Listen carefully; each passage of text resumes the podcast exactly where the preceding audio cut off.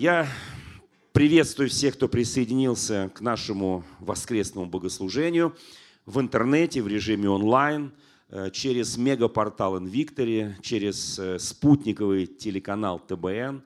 Я радуюсь, что мы можем нашу аудиторию сейчас мгновенно умножить в разы, и сотни-сотни людей, которые смотрят и слушают наше богослужение, они точно так же радуются с нами присутствию нашего Господа в нашей жизни. Я хочу напомнить, что мы начали очень важную тему, и тема проповеди, она остается прежней. Мы, помните, говорили слово «тринадцатый», «тринадцатый апостол», 12 апостолов и Христос тоже 13. Апостол Павел, 13 апостол и так далее. При этом он никогда не видел Господа Иисуса Христа в земной жизни, хотя был его соотечественником. И мы говорили, как перейти в своем служение Богу к практическому Евангелию, то есть к практическому действию. Как помните место Писания у Даниила, люди, чтущие Бога, усилятся и будут действовать. Вот то, что называется практическое Евангелие действия. И мы говорили с вами о великом подвижнике веры апостоле Павле, который стал христианином по принуждению, так скажем, мягко говоря. Он был гонитель церкви, он ехал в Дамаск и был ослеплен светом Божьим. Он упал, ослеп на три дня. И эти три дня он находился в унынии, в печали и некоторые элементы депрессии. Павел знает, что это такое. И он лежал, ожидая, какие будут действия от Бога. И Бог – через три дня послал к нему Божьего служителя Ананию. Но давайте посмотрим, как Бог уговорил Ананию. Это тоже очень важно. Он сказал, Анания говорит, я не пойду к этому Савлу, гонителю церкви. Господь говорит, у меня есть для тебя два аргумента. Вообще у Бога всегда больше аргументов, но два очень важные. Первый аргумент – это мой избранный сосуд, который будет служить мне. Это мой человек в Царстве Божьем. Это первый аргумент. Я не уверен, что он убедил Ананию. Анания ждал еще аргументов. Это второй аргумент, что ему придется очень много пострадать за имя мое, потому что он был гонитель церкви. Это вот такой аргумент. И Анания говорит, тогда согласен. Тогда пойду, помолюсь, чтобы он исцелился и крещу его, мне нравится, что этот гонитель немного пострадает за имя Господа. Но вы знаете, когда мы говорим «немного», это ни о чем. Он очень много пострадал. Он один из всех апостолов, который проделал самую удивительную работу по благовестию и миссии. Он встречался с опасностями, его побивали камнями, били палками. Он пострадал, он был в темницах, он очень много пострадал и в конце принял мученическую смерть. Но давайте посмотрим один момент жизни этого 13-го апостола. Однажды ему удостоилось, по милости Господа, он описывает это в 12 главе 2 послания к Коринфянам, ему удостоилось быть восхищение. Он был восхищен до третьего неба, так говорит Священное Писание, и слышал неизреченные слова Божьи, и он общался там, на небесах. И вы знаете, он ничего потом не говорит, не свидетельствует, никаких подробностей, потому что не видел того глаз, не слышал того уха, что Бог приготовил для любящих его, и не всегда мы получаем оттуда обратную связь. Вы знаете, даже апостол Павел тоже счел это скрыть. Но апостол Павел использовал, как и мы часто используем, в особые минуты близости с Богом в особые минуты нашей молитвенной жизни, в особые минуты присутствия Бога на богослужении или на молитве, или по чтению Священного Писания, Он почувствовал, а если мы еще и восхищены будем, а если еще и откровение, видение, и много что другое, и дары пророческие, нам всегда хочется спросить, за что, Господи? За что я мучаюсь? Почему я мучаюсь?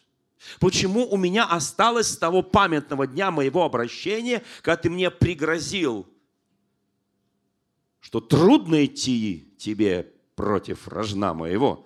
И это рожно коснулось меня, но я не знал, что так больно.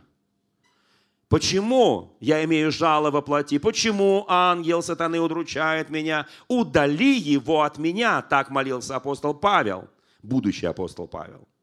И вы знаете, Господь ему сказал фразу, очень хорошую, довольно с тебя моей благодати. И сила моя совершается в немощи. И Павел пишет, и когда я немощен, тогда я силен. Но написано, трижды просил я Господа. То есть он повторил три раза свою просьбу. Э, можно посчитать, сколько мы повторяем свои просьбы Господу, прежде чем не повторять больше. Вы знаете, Павлу хватило всего три раза. Не потому, что Бог любит Троицу, потому что вот так вот.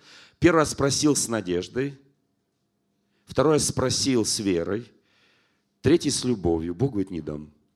Все. Просьба закончилась. И он больше никогда не просил. Никогда не просил.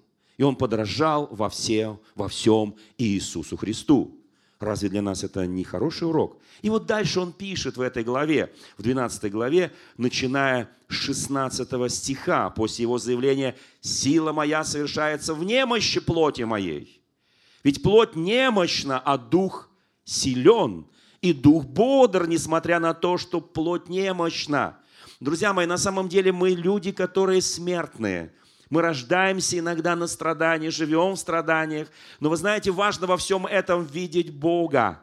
Важно не ожесточиться, не впасть в уныние, не впасть в депрессию, потому что мы как раз об этом говорим. И вот наша драгоценная сестра, когда свидетельствовала, она говорила о депрессии, которая посетила ее, христианку, она в этот момент была христианкой, и была причина этой депрессии. Итак, давайте посмотрим, что Павел пишет после того, как сделал заявление «Сила моя совершается в немощи». Посему, пишет Павел дальше, «Я благодушествую». Поднимите руку, кто любит благодушествовать. Кто знаете, такой благодушный человек? Такой благостный, знаете, такой радостный. Он благодушествует. Он не в печали, он не в унынии, он тем более не в депрессии. Он благодушный человек. Он любит, прощает, ну и так далее. Да? И вот дальше сказано, я благодушествую в немощи. Ну, извините, вы знаете, конечно, немощь – это такая штука, вот, во что веришь, то и будет. Веришь в немощь – получи.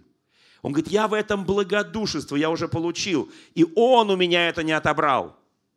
Поэтому я благодушествую, я да, она меня немножко донимает. Да, немножко делает некомфортной мою жизнь. Да, иногда мне как-то не по себе бывает, когда вот этот ангел сатаны начинает это жало в моей плоти там проворачивать. Да, не по себе. А кому это понравится? А никому. А никому. Давайте будем честны, откровенны. Иисус Христос в своей жизни с воплем, написано, возвал к могущему спасти его. От смерти, между прочим, написано. И был услышан за свое благоговение. Благоговение, оно же и благодушие, по сути. Потому что человек благоговейный, чтущий Бога, он благодушный, потому что он знает, что ничего в его жизни не может произойти без, без того, что Бог допускает эти вещи. И когда я знаю, что происходит, потому что Он допустил, я благодушествую, я не впадаю в уныние, я не впадаю в отчаяние, и тем более не впадаю в депрессию. Но бывает, что немощь подвигает депрессии. Дальше он пишет, я благодушествую в обидах. Поднимите руку, кто благодушествует в обидах. Тебя обижают, а ты благодушествуешь. Тебя обижают, ты благодушествуешь. И ты прощаешь, он еще не успел тебя обидеть, ты уже его простил. Он только открыл рот, чтобы тебя обидеть или что-то сделать. Ты говоришь, прощаю тебя. Он теряется. Он пытается найти более жесткое, попытку еще раз тебя обидеть. Ты ему опять говоришь, я прощаю тебя. Какое сильное оружие. Я благодушествую в нуждах, в гонениях, в притеснениях за Христа. Ибо когда я немощен, тогда я силен. Драгоценные, как это прекрасно, как это прекрасно, да, иметь такую божественную силу Божью, которая заложена в каждом из нас – Итак, мы с вами говорили в прошлый раз, помните, мы не дошли немножко до смертных грехов. Кто помнит, что есть такое понятие, как смертные грехи? Кто их помнит хотя бы? хоть один из них. Чревоугодие, то есть обжорство. Похоть, то есть блуд, прелюбодеяние, половая распущенность, сластолюбство и так далее – Сребролюбие, алчность, корость, корень всех зол есть сребролюбие. Печаль, скорбь, тоска, реакция на грех, который обычно бывает. Помните, да? Что там еще, кто помнит? Кто помнит еще? Какие еще? Печаль. Печаль. Оказывается, печаль – это смертный грех. Но есть разные виды печали – нет, послушайте, смертный грех это написали не я, даже не в Евангелии это написано, хотя в Евангелии есть ссылка на каждое из подобных вещей. Это католики написали. И наши братья православные говорят, да-да, мы с этим согласны. Ну ладно, хорошо. Вы знаете, уныние, которое, печаль, это тоска. Она бывает вследствие греха. Но послушайте, а кому нравится печаль? Поднимите руку. Тогда разрешите прочитать одно место Священного Писания из тоже второго послания к Коринфянам, но уже седьмой главы, и там написаны интересные вещи. «Ибо печаль ради Бога». Печаль ради Бога. Вы знаете, есть разные виды печали. Всему должна быть мера. Вот всему, гнев тоже имеет меру. Гневаясь, не согрешайте. Помните, да? То есть, в принципе, когда у тебя приходит внезапно что-то, ты там прогневался, это не означает, ты грешник. Это означает, не согреши. Вот чтобы солнце не зашло в гневе твоем. Все очень просто, да? Ага, все. Наступил на собственный гнев, победил именем Господа Иисуса Христа, кровью Агнца. Все. Итак, ибо печаль ради Бога производит неизменное покаяние к спасению. Печаль ради Бога. Я часто печалюсь ради Бога.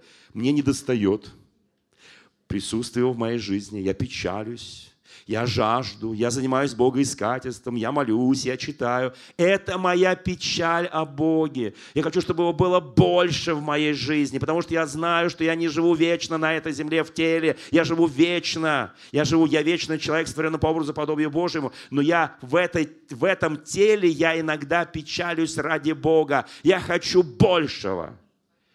Послушайте, а дальше написано, печаль мирская производит смерть.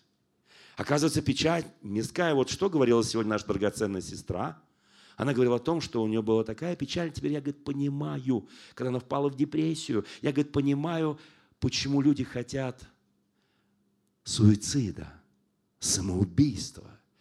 Потому что депрессия настолько разъедает. И вот важно в какой-то момент в этой депрессии переключиться на печаль о Боге не влюбленно говорить о том, что тебя все предали, обидели. Помните, мы говорили в прошлый раз, что Иисус Христа, Христос знает боль одиночества, знает боль предательства, знает боль позора, знает боль непонимания, знает боль неприятия, знает боль отчаяния. Он был оставлен всеми, он знает все эти боли, которые могут привести к депрессии – но его к депрессии не привели, когда он молился на вержении камня в Гесиманском саду. Мы будем скоро вспоминать на пасхальных богослужениях в Страстной неделе, как он молился на вержении камня. И он написано, с, с, так, вот такое было внутреннее напряжение, что капли пота были кровью. И он молился Отцу и говорил, доминует меня чаша сия, впрочем, не как я хочу. Вот это означает, я не впаду в депрессию, я соглашаюсь с твоей божественной волей. Могущему спасти и погубить, так говорит Священное Писание, он возвал. Вы знаете, очень важно согласиться с тем, что бывает в нашей жизни боль, бывает уныние, бывает печаль. Ибо печаль мирская производит смерть. Уж если мы говорим о печали, пусть она будет печаль ради Бога. И дальше сказано, ибо то же самое, чтобы вы опечалились ради Бога. Смотрите, какое произвело вас усердие, какие извинения, какое негодование, какой страх, какое желание, какую ревность, какое взыскание. Посему вы показали себя чистыми в этом деле – Послушайте, печаль ради Бога, она очищает, она восстанавливает, она убирает все эти примеси, все эти нечистоты из моей жизни. Она делает меня чистым. Печаль ради Бога. Никогда не бойся печалиться ради Бога. Бойся печалиться печалью мира сего, о которой сказано, что печаль мирская производит смерть. У нас есть усердие в печали к Богу, правда? У кого есть усердие? Ну, тебя вгоняют в печаль, вгоняют в уныние, вгоняют в депрессию. А ты говоришь, а я радуюсь. Моя печаль ради Бога. Я никогда не впаду во все это. Вы знаете, вот мне тут один брат на этой неделе сказал, говорит, слушай, говорит, э, когда приезжаю, говорит, вот сюда, в Москву, говорит, просто вот захожу в это помещение и накрывает. Я говорю, конечно, накрывает, тут так все промолено. Тут такие богослужения происходят. Тут сами стены пропитаны присутствием живого Бога. Но самое главное не стены, люди.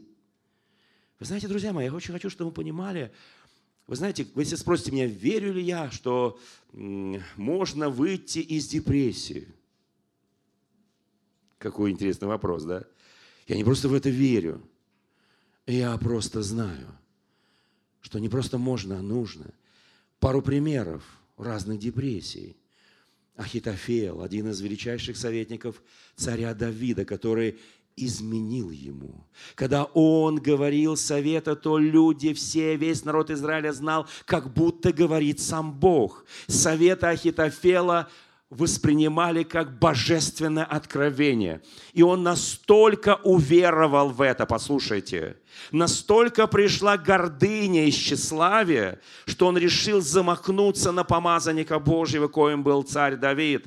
И он предает его в пользу его сына Авессалома, помните? И он дает гениальный по своему злодейству, по своему беззаконию совет – сыну Давида Авесолому, войди ко всем женам отца твоего. Этим самым ты навсегда перейдешь эту черту навсегда – и потом он дает ему еще советы и советы. И тогда Давид молится и говорит, Господи, кто поможет разрушить совет Ахитофела? Послушайте, Ахитофел это умница, он считал себя выше царей, выше священства, выше народа. Вы знаете, гордыня и тщеславие это страшные вещи. Бог гордым противится, Бог смиренным дает благодать.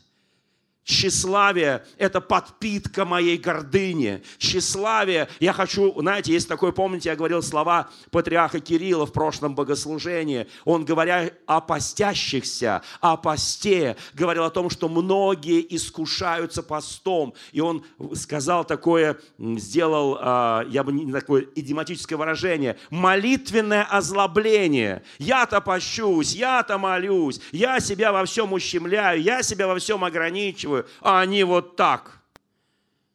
Он говорит, лучше не поститесь. Это пост будет беззаконием. Это пост, который... И знаете, люди тщеславные, гордые, они хотят, чтобы их хвалили. Это для них подпит. Да не надо, не надо, все хорошо, я хотел как для Христа. Вот. Такая ложное смирение, кротость. Потом, о чем меня не похвалил-то? Ну ты же хотел для Христа. Тебя Христос и похвалит. В чем проблема-то? Нет. И он ущемлен. И когда совет Ахитофела Давид смог через своего друга Хуси разрушить, и когда Ахитофелу сказали, что царский сын принял не его сторону, а Вессалом взял сторону другого человека, который разрушает совет Ахитофела, чтобы наконец-то избавиться от Давида. Вы знаете, он сел на осла, поехал и повесился. Знаете, когда наша уязвленное тщеславие и гордыня. Она поражается, что сделали не по-твоему. Бывает, когда они по-нашему делают? Ну ты же не идешь вешаться. Ну осла, во-первых, у тебя нет. Без осла ты не повесишься просто. Туда на «Жигулях» не подъедешь. И на X5 тоже, на BMW, там, на Бумере не подъедешь. Потому что я радуюсь, что Бог создал столько много техники, чтобы люди пользовались этим. Но осел такая штука. Вы знаете, вы знаете, я очень хочу, чтобы мы никогда не впадали в уныние, в печаль мирскую и депрессию. Но кто-то спросит, а как насчет великих людей Божьих? Давид, помните, когда родился первый ребенок от Версавии через грех, через прелюбодеяние, помните? Он заболел – и Давид лежал, отказался. Знаете, депрессия, уныние, печаль, когда ты отказываешься от еды, отказываешься от воды, когда ты никого не хочешь видеть. Кто-то было, вот как у кого-то такое состояние, да? Было, конечно, да? Мы же все человеки, да? Было. Важно, как нам выйти из этого состояния. И вы знаете, когда он пережил все это, даже слуги его ближайшие боялись к нему подойти, потому что он лежал и просил Бога только об одном, пусть дитя будет живым. Но как только ему донесли, что дитя умерло, он мгновенно преображается. Он говорит, я думал, что он его исцелит, но он не исцелил. И я соглашаюсь с его волей. Послушайте, есть вещи, которые кажутся людям безумными. Ну как же так? Бог не сделал по-моему. Зачем я буду его славить, его поклоняться? Вспомните 21 псалом Давида. Господи, вопию днем, вопию ночью. Давид знал, как вопиять днем и ночью. Он лежал и просил, пожалуйста, Господи, но я же великий царь израильского народа, но исцели. Бог забрал. И тогда он говорит, но ты святой. Вы знаете, есть какие-то вещи, которые мы забываем говорить.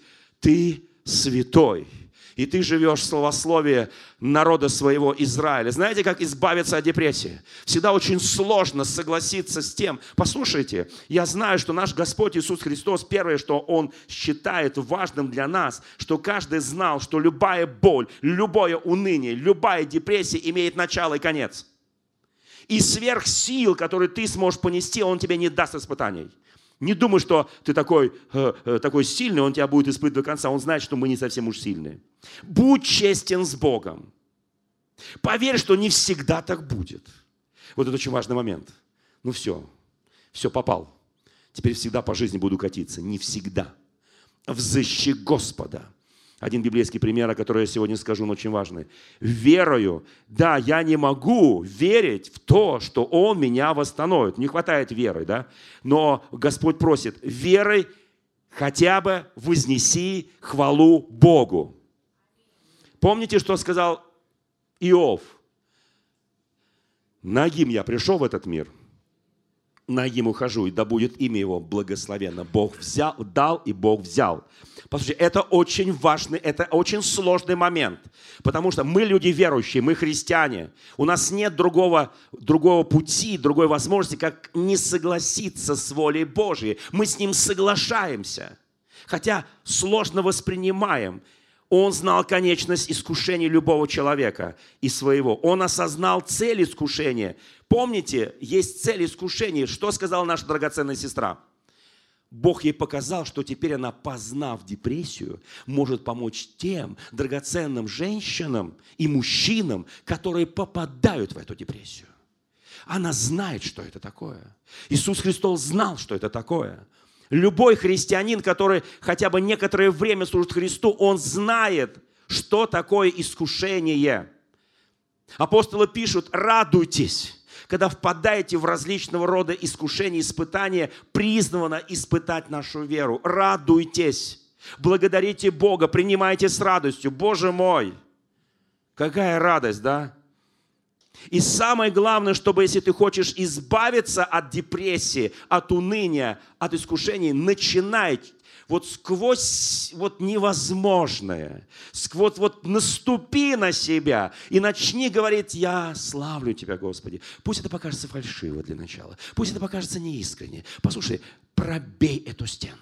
Пробей эту стену. И чем громче ты говоришь, чем дальше ты говоришь, вы знаете, у тебя будет голос, я сейчас не, не, не крик имею в виду, а твой голос уверенности, он будет приобретать твердость веры твоей, он будет говорить, Господи, я поклоняюсь Тебе, я славлю. И потом он тебе... Помните, когда Петр отрекся? Кто помнит Петра? Как, как вчера было, да? Петр отрекается от Христа. Иисус говорит, кто отречется от меня, от того я отрекусь перед Отцом Небесным. Он отрекается. И когда видит, что Христос умирает на кресте, после отречения он бежит, плачет, в тоске, в унынии, в печали, почти депрессия. Но вы знаете, у Бога есть ограниченное время для твоего испытания. Есть начало, есть конец. Конечно, если ты хочешь продлить несколько лет, пожалуйста. Но это будет мирская печаль, которая приведет тебя к смерти. Печаль ради Бога приводит к спасению. Вы знаете, и когда Петр, услышав, что он воскрес, он бежит первым. И когда он видит воскресшего Христа, раз, два, между ними диалога нет. Потому что он не знает, а вдруг он уже отрекся от него. Но раз он пришел, раз он посетил, значит, как бы дела неплохи, да? Значит, есть надежда. И потом они на Генесарецком озере. И Петр смотрит на него с надеждой. Он понимает еще немного, и он не увидит Господа. И тогда Христос ему говорит главную фразу для всех, кто в депрессии. «Любишь ли ты меня больше, нежели они?» Ты знаешь, Господи. А что еще скажешь? А ничего больше не скажешь. «Любишь ли ты меня больше, нежели они?» О, кто-то дождется сегодня этого вопроса от Господа. Ты все знаешь, Господи. Ну ты скажи, любишь или не любишь? Люблю, Господи. Третий раз. Любишь ли ты меня больше, нежели они? Вы знаете, ты можешь говорить сколько угодно. Люблю, люблю, люблю. Он тебя убедил. Он тебя убедил. Но дальше последует главная фраза. Если ты меня любишь, паси моих овец. Посмотри на этих овец, которые многие в печали, многие в боли, многие в испытании, многие изранены, многие окровавлены. Начинай их пасти. Начинай. Господи, а ты для чего? Начинай, Петр, их пасти. Я через тебя, через твои уста, через твои молитвы, через твои руки я буду делать исцеляющую работу. Если ты хочешь избавиться от депрессии, от уныния, печали, если ты не сосредоточишь свое внимание, свое служение на других, ты опять впадешь в эту депрессию. Вы знаете, в депрессии важно помнить, Бог, Иисус это знал, когда молился на вержении камня, Бог никогда не оставит меня. Кто-то скажет, а на кресте он сказал, оставил меня. Но простите, он был одновременно и лев, и одновременно и агнец. Он единственный, во всей вселенной, кого Отец, Бог оставил на короткое время, потому что это была его битва. Но после того, как он победил на кресте, он говорит тебе и мне, я никогда тебя не оставлю. Никогда тебя не оставлю. Скажи сейчас соседу, он тебя никогда не оставит, он, тебя никогда не, он меня никогда не оставит. Скажи, никогда, скажи, никогда. И я буду служить другим. Слушайте, христианство – это не, солю, не самолюбование в духовное зеркало, какой я святой, хороший и прекрасный. Это служение другим. Христианство – это служение другим. Мы спасены, чтобы служить. Мы служим, чтобы спасать. Слушайте, это очень важный момент. Итак, не смотри больше на свое прошлое. Многие так вспоминают свое прошлое. Павел вообще больше у него не помнил. Однажды сказал, да, я был некий изверг, но очистился, осветился, и я теперь ведущий апостол церкви. И он говорит, интересно, помните, он говорит, а как он доказал, что он ведущий апостол церкви? Что он сказал? Что вы в Господе, что? Свидетельство моего апостольства – это вы в Господе. Друзья мои, кто хочет быть апостолом? Поднимите руку. Что, никто не хочет уже? Ну да, Павел там был в испытаниях, его били палками, камнями. Кто же захочет-то? Ну, если как-то вот так в безумии, да, юродивости, да. Вы знаете, друзья мои, и вот, конечно, как очень важно не позволять жизни твоей обычной мирской разрушать твои надежды в Боге. Не позволяй жизни разрушить все это. Не просто забудь прошлое, помни Бога настоящего и будущего. И в прошлом ты, извини, ты бы это не прошел. Это Он через в тебе прошел все. Вы знаете, прекрати искать причины. Меня вот этот вверх, вверх в депрессию, вот это вверх у меня в уныние, вот она, он, они и так далее. Прекрати это делать. Прекрати. Если бы Бог не позволил им, они бы тебе ничего не сделали. Бог почему-то позволил, чтобы ты еще вырос больше в духе. Это очень важно. Вы знаете, еще очень важный момент. Он говорит, я стыжу тебя, дьявол. Я стыжу тебя, дьявол. Слушай, как ты его? У апостола Павла было жало в плоти, ангел сатаны отлучал, и он не ходил. Он говорит, Господи, пока ты его не заберешь, я тебе служить не буду. Я тебя стыжу, дьявол, что ты за мной тут ходишь. Никогда, я ни разу не читал это. Никогда. Мы же ищем часто, кто виноват в том, что мы не способны. Илья, великий пророк Божий, совершил великое очищение Израиля от э, пророков э, Вааловых, потом бежал перед колесницей Ахава, помните? Потом Елизавета говорит, кто там бежит? Он говорит, да Илья, он там всех пророков твоих послал в иные места. Найти его. Это он испугался женщины. Он не испугался сотни пророков. Он не испугался колесницы Ахава. Он бежал впереди. Он вообще никогда ничего не боялся. Женщина испугался. И ушел в пустыню, лег под можжевелый куст и говорит, Господи, возьми меня, пожалуйста, прошу смерти. Это что, депрессия? Депрессия, жуткая депрессия. Пошли мне смерти. И Бог начинает посылать воронов, они его кормят, потому что он знает, что он сам не будет кушать. Они его поют, ему водички в клювике, все такое прочее. И он только кушает и спит, кушает. Просыпается и говорит, возьми меня. Опять засыпает, накормили опять. Возьми меня. Послушай, я один остался, Господь, моей души ищет. Он говорит, успокойся, еще тысячи людей. Посмотри вокруг себя, ты что не видишь-то? Только самовлюбленными глазами смотришь на себя. Я единственный святой, которого ищут души.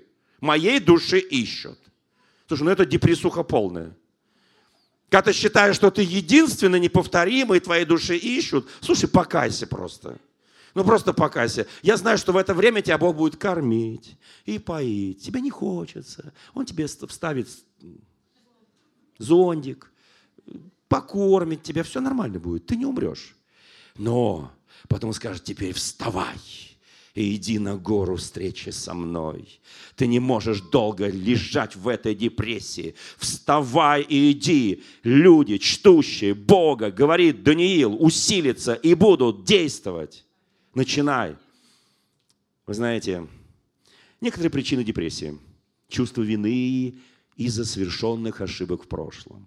У кого есть чувство вины за прошлое, поднимите руку. Господь тебя берет твою всю вину, властно пригвоздил к кресту и бросил за свой хребет. И больше никогда не вспомнит. Друзья вспомнят, враги вспомнят, все вспомнят. Он не вспомнит. У тебя есть повод избавиться от этого чувства вины, чтобы она не давлела над тобой, что бы ни было в прошлом. Послушайте, Конечно, разочарование тоже причина. Тяжелый ноша жизни, который некоторые несут, она тоже может быть причиной депрессии. Постоянное огорчение. Поднимите руку, кого постоянно огорчают. Через день. Кого раз в неделю? Поднимите руку раз в неделю. Кого раз в месяц? Раз в год? А кого каждый день? Каждый день. Сейчас все поднимут, я понимаю. Вот. Болезнь, чувство безнадежности, проблемы плоти, угнетение злыми духами. Павел знал, что такое жало сатаны, ангел удручает. Слушай, кого не удручают сегодня? Поднимите руку, кого не удручают? Слушайте, да если я буду реагировать на каждое мое удручение, то я здесь никогда не встану. Я буду просто лежать и говорить, Господи, смерти, смерти, смерти, Господь. Все, я уже много потрудился, Господи. Как избавиться от депрессии? Священное Писание дает очень мудрые советы. Вы знаете, потому что депрессия является результатом многочисленных наших и многообразных проблем. И есть, нет, нет единого рецепта, нет такой, знаете, унификации рецепта, но есть пожелания. Можно я скажу? Первое – молиться. Второе – молиться. Третье – молиться. Через силу молись. Послушай, наступи на себя, на свои вот эти вот... Просто начинай молиться. Второе – читать Слово Божие, читать Слово Божие, читать Слово Божие. Третье – размышлять над Словом Божьим, размышлять над Словом Божиим. Слушать вдохновленные свидетельства. Вот как мы сегодня прослушали нашу драгоценную сестру и пересчитывать Божье благословение в своей жизни. Старой церкви, в советские времена церковь была гонима, мы пели уникальный псалом. «Милости Господни вспоминай, считай, все их до едины в сердце повторяй». Поднимите руку, кто повторяет хотя бы раз в неделю все благословения, которые тебе дал Бог за всю жизнь. Да тебе дня не хватит. Но повторяй, считай, повторяй. Мы считаем боли. Тот меня поранил, тот меня обидел, тот меня огорчил. Ох, сколько у меня уже пальцев не хватает на руках и на ногах. Буду у соседа еще пальцы занимать. Слушайте, считайте не это. Считайте Божьи милости и Божье благословение. Друзья мои, другого пути-то нет, что выйти из этих уныний, печали и, депрессии. Теперь библейский пример. Мы подходим к завершению проповеди ну, определенной части проповеди. Четвертая книга Царств, 20 глава. Мне очень нравится этот пример. Пример о Езеке. Такой был царь Езеки. Между прочим, царь не такой уж плохой. Достаточно хороший. И он много сделал для Бога, хотя много не сделал. Кто из нас сделал много для Бога, поднимите руки. Кто не сделал многое, тоже поднимите руки. Вот. Хотел сделать много, но не получилось, не хватило чего-то, того-то и так далее. Ну, в основном не хватает доверия Богу и верности. Потому что все остальное у нас есть.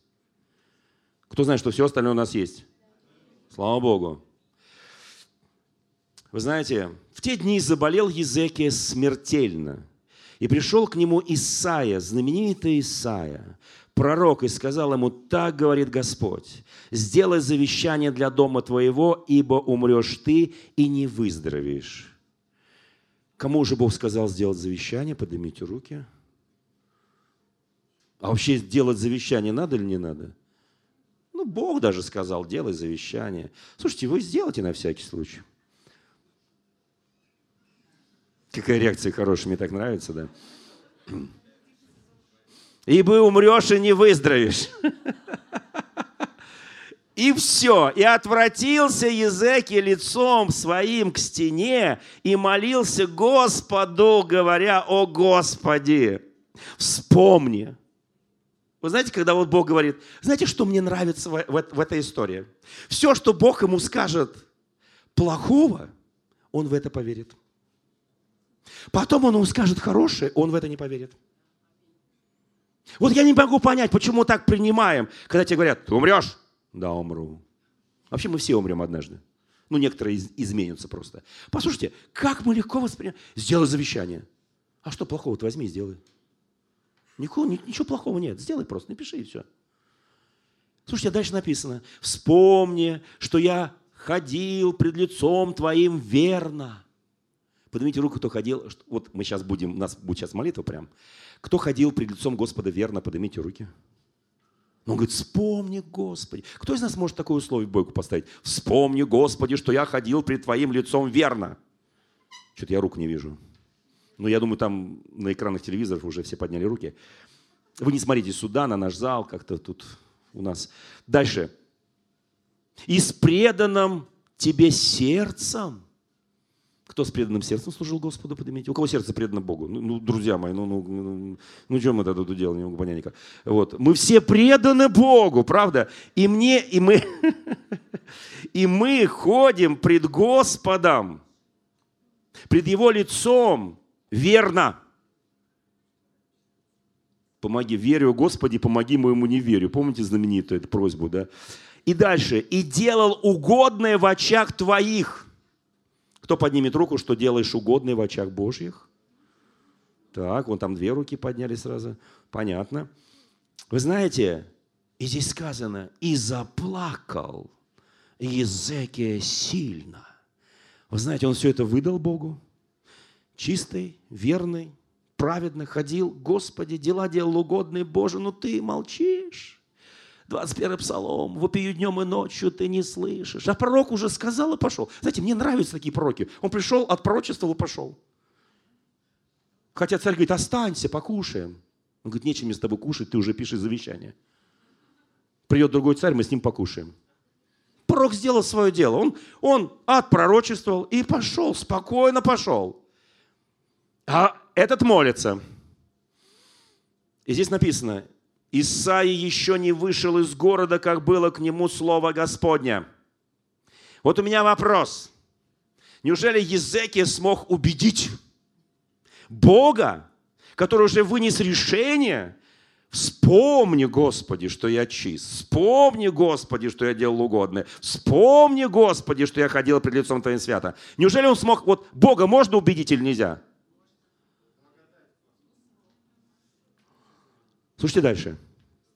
И здесь написано, Бог ему говорит, Исайя, возвратись и скажи Езекия.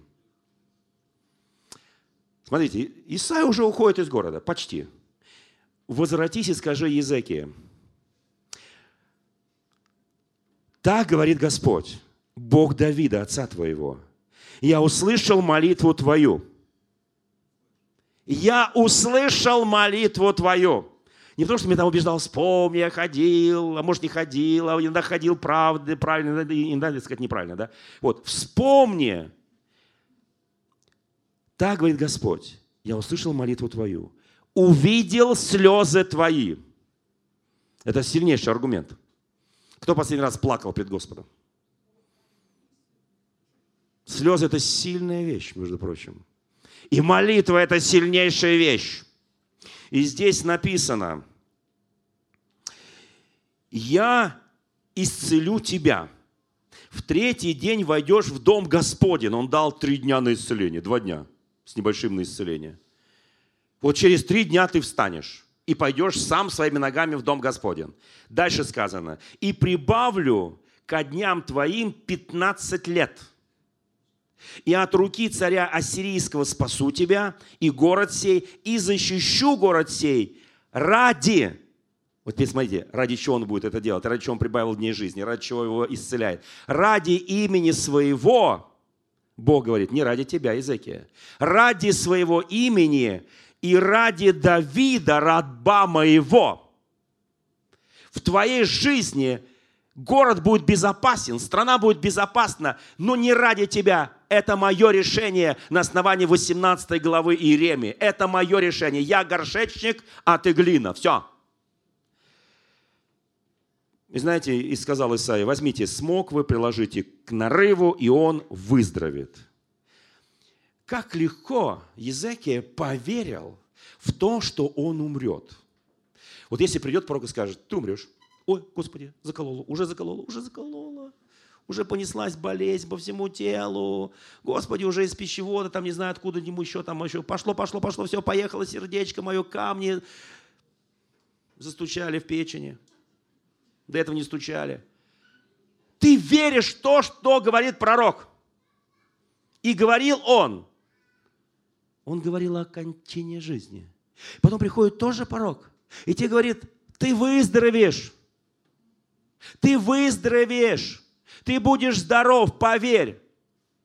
Смог вы, что ли, приложите? Неплохо. Но я прошу знамения. Какое знамение, сказал Езеки Исаия, даст мне Господь, чтобы, что я буду исцелен и что пойду в третий день в дом Господен? Вот это же торговля начинается. Исаия говорит, да просто все, тень солнца забежит на 10 ступеней вперед. Он говорит, не-не-не, это не просто. Вот пусть 10 ступеней назад солнечный луч отойдет. Вот это просто.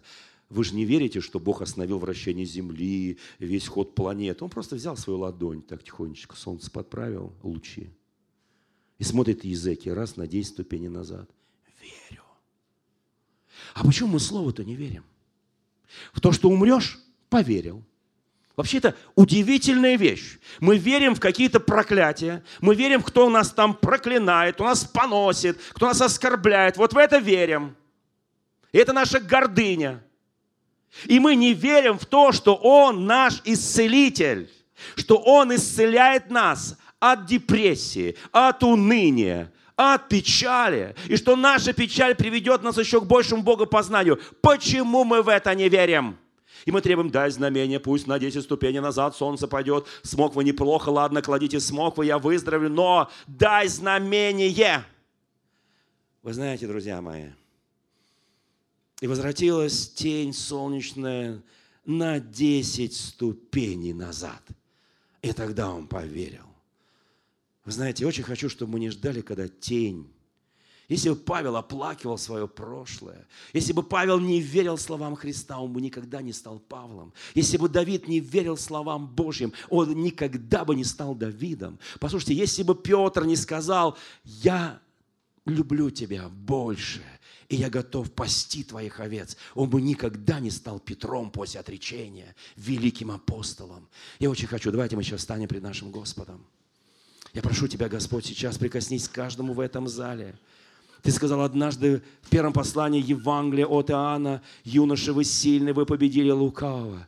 Я очень хочу, Господи Боже, чтобы мы прошли через все то, что иногда встречаются в нашей жизни победителями. Господи, чтобы мы действовали. Я прошу Тебя, прикоснись сейчас к каждому мужчине и каждой женщине на этом месте. И те, кто смотрит нас в режиме онлайн в интернете, прикоснись божественным прикосновением. Писание говорит, всегда радуйтесь, непрестанно молитесь, за все благодарите. Когда я немощен, тогда я силен, гордость, молитвенное озлобление, тщеславие, оно мешает нам принять божественное исцеление. Мы слишком бываем гордыми.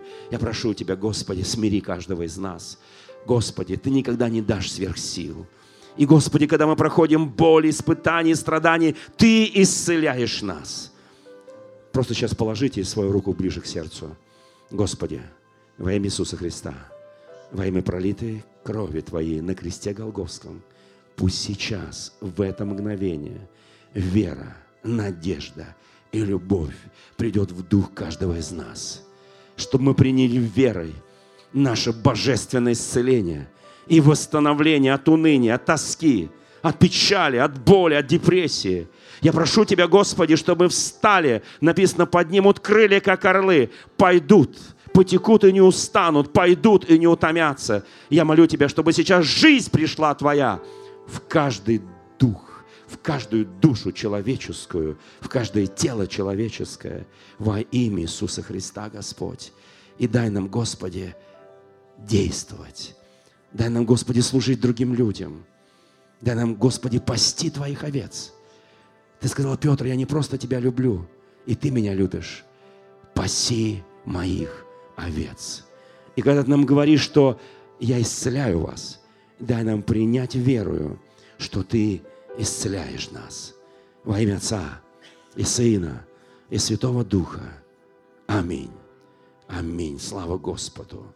Слава Господу, исповедуй это сегодня, исповедуй каждый день твоей жизни, исповедуй верою, принимай верою, начинай поклоняться, когда тебе трудно, когда тебя не понимают, тебя не слышат, тебя не ценят, начинай поклоняться Ему, прорывайся в духе, и ты почувствуешь, как божественное утешение и божественное исцеление наполнит твое естество.